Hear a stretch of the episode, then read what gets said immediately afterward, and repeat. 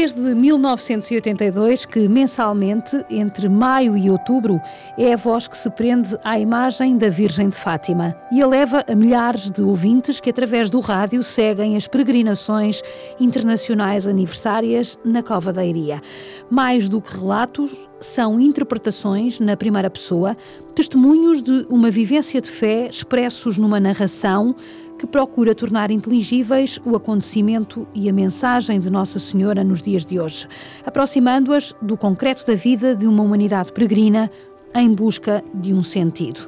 Pároco de Mafamude, na Diocese do Porto, assistente religioso do Centro de Produção do Porto da Rádio Renascença, diretor do Secretariado Diocesano das Comunicações Sociais e diretor do Gabinete de Comunicação Social da Diocese do Porto, membro do Cabido da Sé Catedral, portista confesso, sobretudo um bom conversador, como mandam os preceitos da rádio.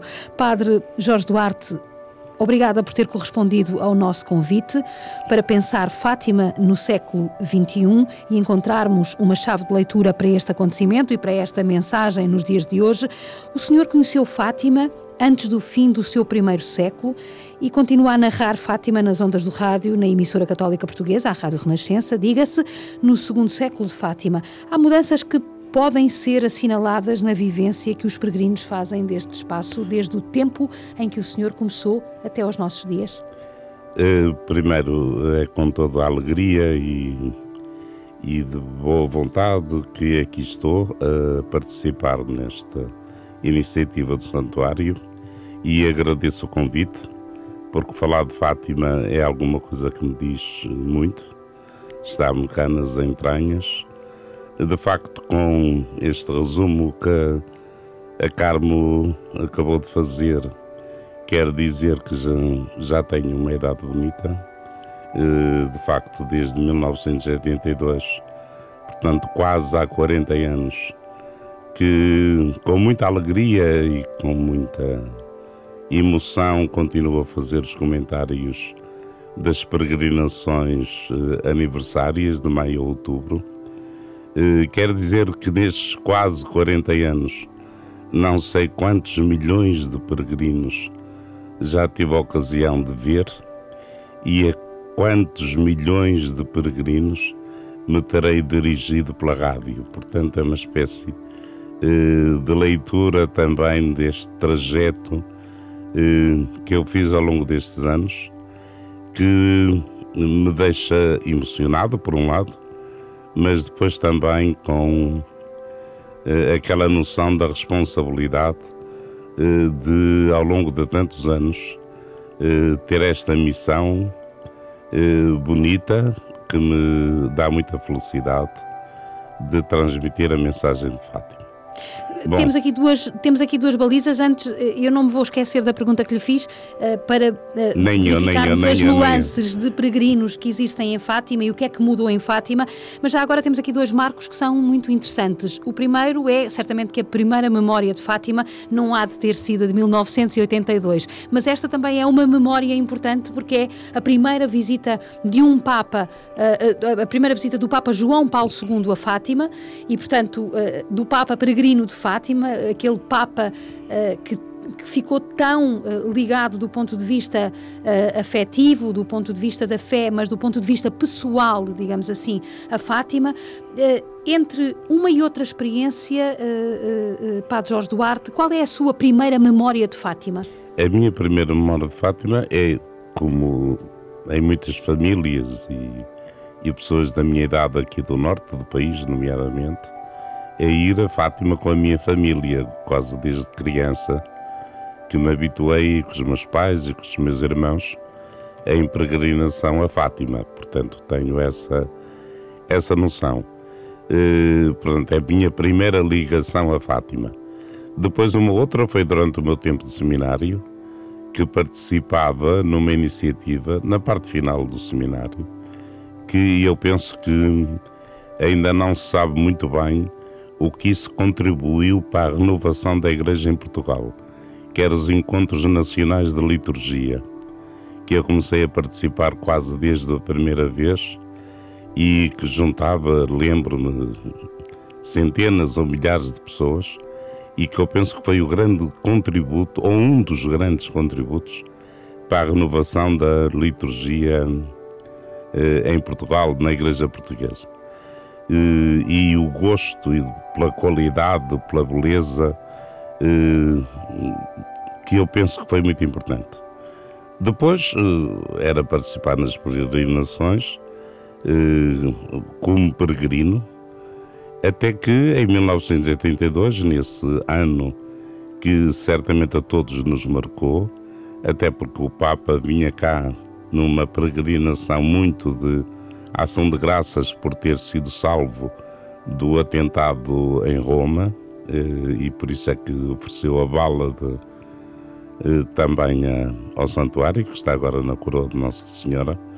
E, e, portanto foi um momento especial, não era só o Papa que estava presente, mas era um Papa que tinha dado um pontapé e ele dizia com a mão de Nossa Senhora na morte e portanto foi assim um momento muito especial e foi o meu batismo de comentador em Fátima pela mão de um grande eh, padre de comunicação social, desses monstros que a Igreja Portuguesa teve, eh, que era o padre Eloy de Pinho, eh, que era diretor na Renascença, e que me deixou esse desafio em mãos, primeiro tendo-me convidado para ir com ele, para de algum modo aprender como se fazia e dar-me algumas indicações, e depois pregou-me a partida de, ao meio da peregrinação, dizer: Olha, eu vou dar uma volta, fica aí e aguenta a emissão.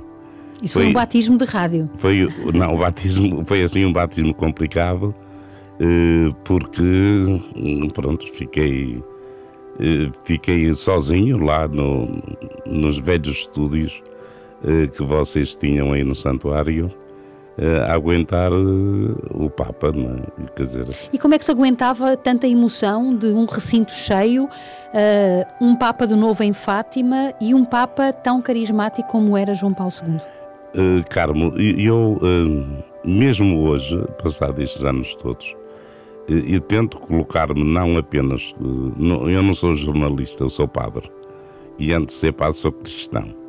E, portanto, primeiro o comentador que esteja só deve falar quando, quando há silêncio, porque na rádio não há silêncio. E, portanto, não, não vai lá para fazer discursos. É só para ajudar a quem estiver a ouvir eh, poder viver aquela peregrinação. E eu, desde o princípio, e isso aprendi com o Padre Eloy, falecido Padre Eloy de Pinho, eh, desde o princípio me coloco como peregrino, tento colocar-me como peregrino.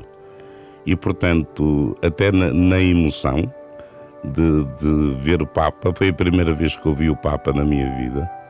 Eh, portanto, presencialmente, e, e estar a relatar uh, aqueles momentos, e eu, bom, penso que tive a emoção que todos os peregrinos ali tiveram, quer dizer, e é alguma coisa de deixar o coração falar e, e depois as palavras vão acontecendo.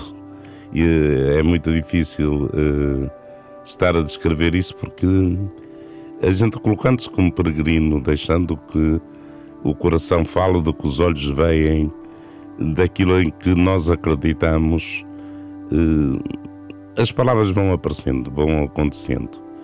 E, e portanto foi, mas foi incrivelmente marcante. Os peregrinos são o essencial de Fátima. Um, volto à primeira pergunta com que começámos Eu ia esta... regressar. Uh, Vamos voltar à primeira, primeira questão, pergunta. que é o que é que mudou na paisagem uh, uh, de Fátima, não só na paisagem humana, mas também na paisagem espiritual? eu, se me permite, diria duas coisas, ou melhor, dois pontos. O primeiro, peregrinos que de facto, desde, na minha opinião, 13 de outubro de 1917, passaram a ser de facto o grande milagre de Fátima. Eh, nesse dia, há cento e tal anos, eh, já estavam, segundo os relatos, mais de 100 mil pessoas, penso que é isso que dizem, nesse famoso dia do Milagre do Sol. Mas para mim o grande milagre foi as multidões que a partir daí, ano após ano, e não, não esperando nada de novo, sempre preencheram Fátima, exceto este ano, que foi um ano completamente atípico por causa da pandemia. E, e, portanto, para mim, os peregrinos, que é o essencial da Fátima, no fundo, é, são os personagens, tirando evidentemente a Nossa Senhora e os pastorinhos, mas eh, os peregrinos é o mais importante. Eh, uma, a seguir, eh, repito, para não deixar dúvidas, a Nossa Senhora e os pastorinhos, mantêm-se iguais, quer dizer, eu, eu não vejo muita diferença entre os peregrinos que tinham de dormir nos autocarros ou ao relento e que o santuário não tinha muitas condições eh, de albergar, nem havia autoestrada.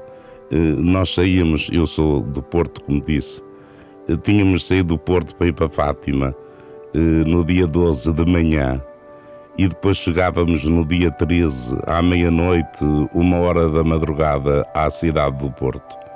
Portanto, as horas que demorava a viagem eram completamente diferentes de hoje, que se vai e vem no instante.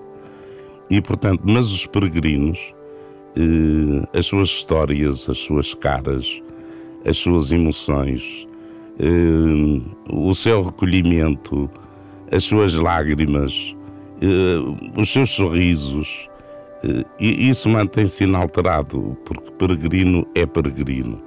E, e o, o mais importante da peregrinação começa exatamente aí quando se chega ao santuário. E portanto, eu diria, não me atreveria a dizer que há grandes mudanças eh, nesses protagonistas eh, que são os peregrinos e que hoje eu continuo a considerar o grande milagre de Fátima. Na sua ótica de comunicador, é isso que faz com que Fátima continue a ser notícia sempre, e uh, porque já disse aqui que as pessoas continuam a ouvir um, e vêm muitas vezes sem esperar muito de novo, uh, vêm para se consolar, digamos assim, para aconchegarem e afagar o seu coração, uh, acalmar o seu coração é esta multidão, é esta moldura humana que ano após ano vem a Fátima, uh, que de facto uh, faz a diferença e faz com que Fátima esteja sempre uh, no topo da prioridade das notícias? Eu chamo isso o grande milagre de Fátima, Carmo, porque eu não sei explicar isso. A gente, as cerimónias são sempre iguais. Nós sabemos eh, quase minuto a minuto o como vai decorrer a cerimónia. Eh, sabemos os sítios eh, e as pessoas continuam a ir. E, portanto, quando eu digo não espero novidade, é neste sentido, uma surpresa. às vezes acontece, mas o normal é não acontecer. Portanto, quer dizer que a novidade passa pelo coração, pelo, pelo íntimo de cada peregrino. E, e nós, hum, e eu habituei-me a olhar para essas multidões de Fátima, e, e, mais do que as multidões, saber que, embora no sentido de comunitário da Assembleia, mas que ali cada peregrino é uma história, cada gesto uh, é um caminho feito, cada lágrima uh, é vida Portanto, eh, eu penso que é este encontro consigo, eh, este ambiente único que explica este grande milagre de multidões uhum. que não são eh, pagas, que vão, espontaneamente, pagam, e eu lembro-me que hoje é mais fácil, mas desde que comecei a ir a partir de 82, eh, era, era de facto difícil ir a Fátima, não era fácil, porque eh, os peregrinos eh, tinham de fazer um despojamento mesmo muito grande, para estarem aqueles dois dias em Fátima. E é isso que eu chamo o milagre de Fátima. Para além disso, e eu queria dar este testemunho também, tenho pessoas conhecidas, eh, umas de outras religiões, eh, outras sem religião nenhuma, mas houve uma que me marcou muito. Ela é hindu e é responsável da comunidade hindu em Portugal. E dizia-me há 3, 4 anos atrás que todos os anos ia a Fátima. E eu perguntei-lhe porquê. Ele disse assim: Mas se não era hindu, vai a Fátima, qual é a sua ligação a Fátima? E vira-se ele: Eu vou lá para me encontrar comigo. Eh, porque lá é o sítio em que eu, naquele espaço, naquela, ele chamou esplanada, naquela esplanada, eh, eu encontro o silêncio, a paz e eh, faço aquela peregrinação mais difícil que é da cabeça para o coração. E, e então isto marcou-me muito. Portanto, porque eu penso que muitos dos peregrinos de Fátima, chamemos-lhe peregrinos, nem sequer são cristãos.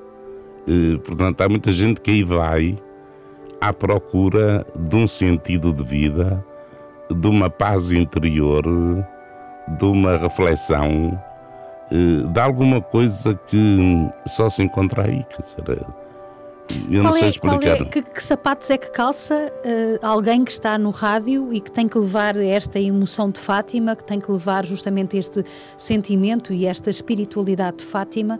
Uh, como é que se narra isto? Uh, Às vezes não calça sapatos, sabes? Às vezes é, é só sandália. É descalço. E ah, é descalço. Que era descalço. Sim. Era isso que eu queria dizer. sandália no sentido de caminhante sim. ou até descalço. Olha, eu penso que é não levar muitos textos escritos e, e deixar falar o coração. E depois respeitar também os peregrinos, ou seja, não, não nos tornarmos protagonistas, mas, como eu há pouco dizia, tentar ser um peregrino também à procura dessa grande peregrinação que que passa por dentro de cada um de nós. E, e, portanto, e sem preconceitos, porque uh, também ao longo destes anos, não sei se, se tenho interesse falar disto, mas vou falar, uh, também ao longo destes anos, eu fui descobrindo que há, há muitos, há alguns preconceitos de Fátima. E, e eu posso olhar para o santuário e numa peregrinação ver muitas coisas. Eu posso ver só pessoas, eh, como alguém chamou, penso que foi José Manuel Fernandes, que chamou num artigo que eu li dele o joelhómetro, eh, portanto, que vem da, da antiga Cruz Alta, agora onde está a Basílica da Santíssima Trindade, até a Capelinha, e que as pessoas vêm de joelhos naquela passadeira, passadeira sim, que está lá. As promessas. Uhum. Pois há pessoas que só, só veem isso em Fátima e, portanto, quando comentam Fátima, só comentam isso, como não houvesse mais nada. Outros eh, só fixam um rosto ou outro que possa dar uma imagem de Fátima um pouco mais, eh, diria, sacrificial, eh, rural, de uma imagem mais ritualista, de uma mais ritualista, popular mais ritualista, e, sim. E portanto, e, e, eu penso que isso são preconceitos, portanto, pessoas que vão e vão à procura de ver isso e, e andam à procura disso. Outra coisa é ir de alma aberta, coração aberto e olhar para a peregrinação no seu todo. E, claro, sem esconder isso que também acontece, mas também tanta coisa que acontece, tantas caras diferentes, eh, tantas histórias diferentes. Eh, e se nós nos deixarmos envolver por isso tudo, eh, isto vai saindo, quer dizer, e, e torna-se. Oh, Carmen, é muito difícil dizer isto. Permita-me uma outra imagem. a, a, minha terra natal é junto ao mar, é Vila do Conde. Foi aí que eu nasci.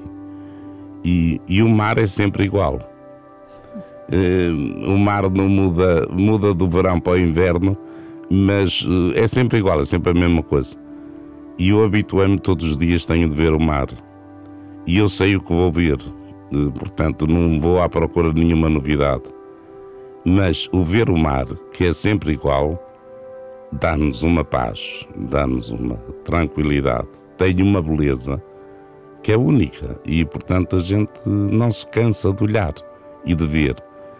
É um pouco isto, quer dizer, eh, é a beleza, eh, mesmo sendo sempre igual, ou sempre parecido, ou sempre semelhante, a gente não se cansa de, de, de estar a olhar, a contemplar, a viver, porque é alguma coisa única.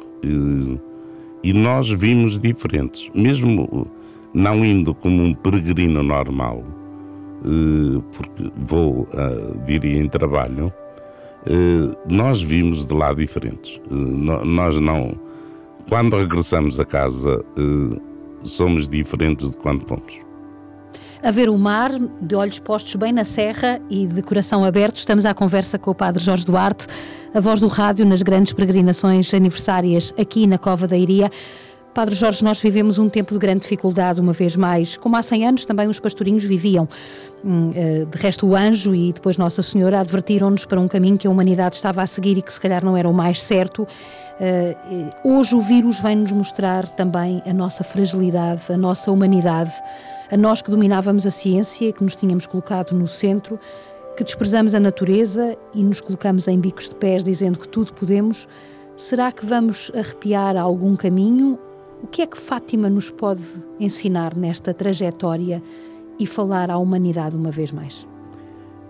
Eu penso que uh, a, a, mensagem fundamental que Nossa Senhora deixou uh, à, à irmã Lúcia eh, não tinhas medo, não temas. Uh, não que Nossa Senhora ou que Fátima uh, nos dê esperança de nos resolver os problemas. E somos nós que temos de resolver. Mas aquela serenidade de não entrar em pânico perante as dificuldades da vida. E, e eu penso que a palavra eh, de não temas, não tenhas medo. Eh, ou outra, no final, no final da história, no final do caminho, o meu imaculado coração triunfará. Eh, nos diz, por palavras que nós hoje talvez utilizássemos de maneira diferente, que a esperança é a grande mensagem de Fátima. A esperança. E esperança não é apenas esperar que algumas coisas nos caia no céu. É acreditar que vale a pena, eh, que os pequenos gestos valem a pena, que os grandes gestos valem a pena e, e que nada se perde. Eh, e, e depois a, Carmen introduzia o, o, nosso século e esta história de, da fragilidade que todos estamos a viver. E, e eu penso que Fátima nos fala também disso, é? do despojamento, eh, da procura do essencial, eh, de estando aí e deixando-nos envolver, nos sentirmos eh, simultaneamente pequenos e grandes, nos sentimos pacificados eh, e ao mesmo tempo agitados porque aí em Fátima nós respiramos não só espiritualidade, mas respiramos também humanidade. Uh, sentimos que uh, Fátima, uh, como é que eu direi? Aquela passagem do Evangelho da Senhora muito aflita e que vê Jesus a passar e, e procura tocar-lhe na orla do manto. Uhum. E, e, anima a fé que, tocando-lhe na orla do manto, eh, talvez ela se cure e, e portanto, seja um, um, instrumento de salvação. E eu diria que Fátima eh, é fazer a experiência de tentar tocar a orla do manto, eh, tentar eh, ir à procura eh, de alguma coisa do essencial e, e depois fazer a experiência bela de não sermos nós que tocamos na orla do manto, mas somos nós que fomos tocados. E tocados pelo ambiente, por um bom exemplo, por um testemunho, por uma palavra e, e também por aquele tempo. Eh, e eu penso que para hoje, para os tempos de hoje, eh, tantas vezes eh, que ficam apenas na espuma dos acontecimentos, Fátima continua a ser um convite ao, à procura da verdade, não do relativo, mas da verdade, daquilo que verdadeiramente é essencial, de um sentido para a vida, que eu penso que é fundamental, e depois de esperança. Uh, uh, Fátima não, não, não, é uma soma de castigos ou de ameaça de castigos, mas é pelos seguidos à virtude da esperança que nos leva a não desanimar e, e que nos leva a, a cada vez que caímos ou que temos uma dificuldade eh, ou que, como hoje, vivemos eh, esta pandemia, eh, certamente termos os cuidados todos. É legítimo estar preocupado, mas ao mesmo tempo estarmos serenos. Penso que é muito importante. Entre o lugar onde tudo começou, um, onde uh, uh, e que fez onde Nossa Senhora no fundo chorou as lágrimas da, su, de, da sua maternidade, como disse o Papa João Paulo II, não foram as dores da mãe que a fizeram chorar e que não a calaram junto dos seus filhos. Entre este lugar onde tudo aconteceu e a mensagem que Nossa Senhora cá deixou, onde é que cabe o lugar do santuário? onde é que cabe o espaço do santuário e que papel é que lhe está reservado para perpetuar bem vivo, não só à Igreja, aos crentes, mas também aos não crentes, esta esperança que Nossa Senhora deixou aqui há 100 anos e que continua viva para qualquer cristão. Olha, eu penso que há muitas coisas, eu há pouco era para referir isso e, e depois a conversa virou para o outro, para outro lado quer nas diferenças entre aquilo que eu conheço de 82 e hoje. Eh, há muitas diferenças. A primeira, e eu penso que foi uma escolha do santuário, que é o caminho da beleza. E neste momento é evidente, é claro, o diálogo eh, entre o santuário e a arte e a cultura de hoje eh, quer nas peças arquitetónicas, quer nas peças de arte. Eh, isso é quase um museu a céu aberto. Estão nomes de artistas contemporâneos vivos, alguns, com peças feitas propositadamente para aí. E, eu penso que a Igreja estava a precisar disso, de saber dialogar com a arte e com a cultura do nosso tempo.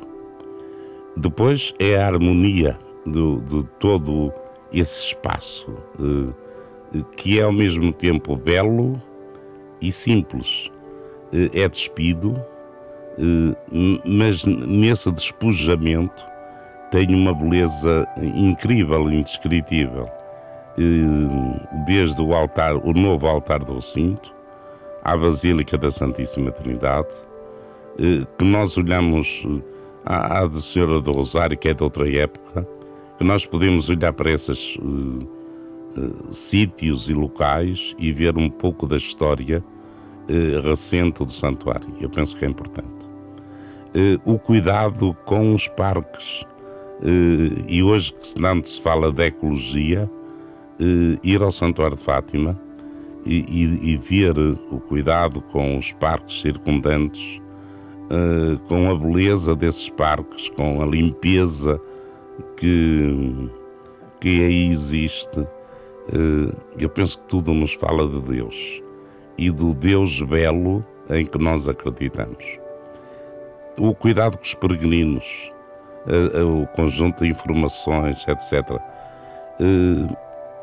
E eu, olhando para isso, muitas vezes digo que o grande santuário sendo cada um de nós, fazer a, experiência de, de, de Fátima não apenas como uma escola de fé ou, ou, um laboratório de fé ou uma universidade a céu aberto e gratuita eh, é um pouco dizer como nós escutamos no, no Evangelho eh, é olhar para isto tudo e poder dizer eu também digo ao Pai, porque revelastes estas coisas aos pequeninos e as escondestes aos grandes e poderosos. Não é só Carmo por ser a três crianças. Eu penso que para se perceber, entrar eh, nesse santuário e perceber a beleza desse santuário e a mensagem do santuário, é preciso nós sermos pequeninos, aceitarmos. Eh, despojarmos-nos das nossas certezas, das nossas eh, grandezas, das nossas ilusões e, e aparecermos aí pequeninos, como crianças, eh, limitados, eh, frágeis. Eh, eu penso que essa é grande, o grande papel do santuário que eh, nos ajuda, penso eu, com felicidade e graças a todos que aí trabalham, um, a sermos como Nossa Senhora e como os pastorinhos, simples, despojados e pequeninos, porque aí só, só os pequeninos é que entendem. Pá Jorge Duarte, muito obrigada por esta viagem e, sobretudo, por esta fase preparatória para nos prepararmos, passa a redundância, para uma nova peregrinação. Muito obrigada. Obrigado, eu.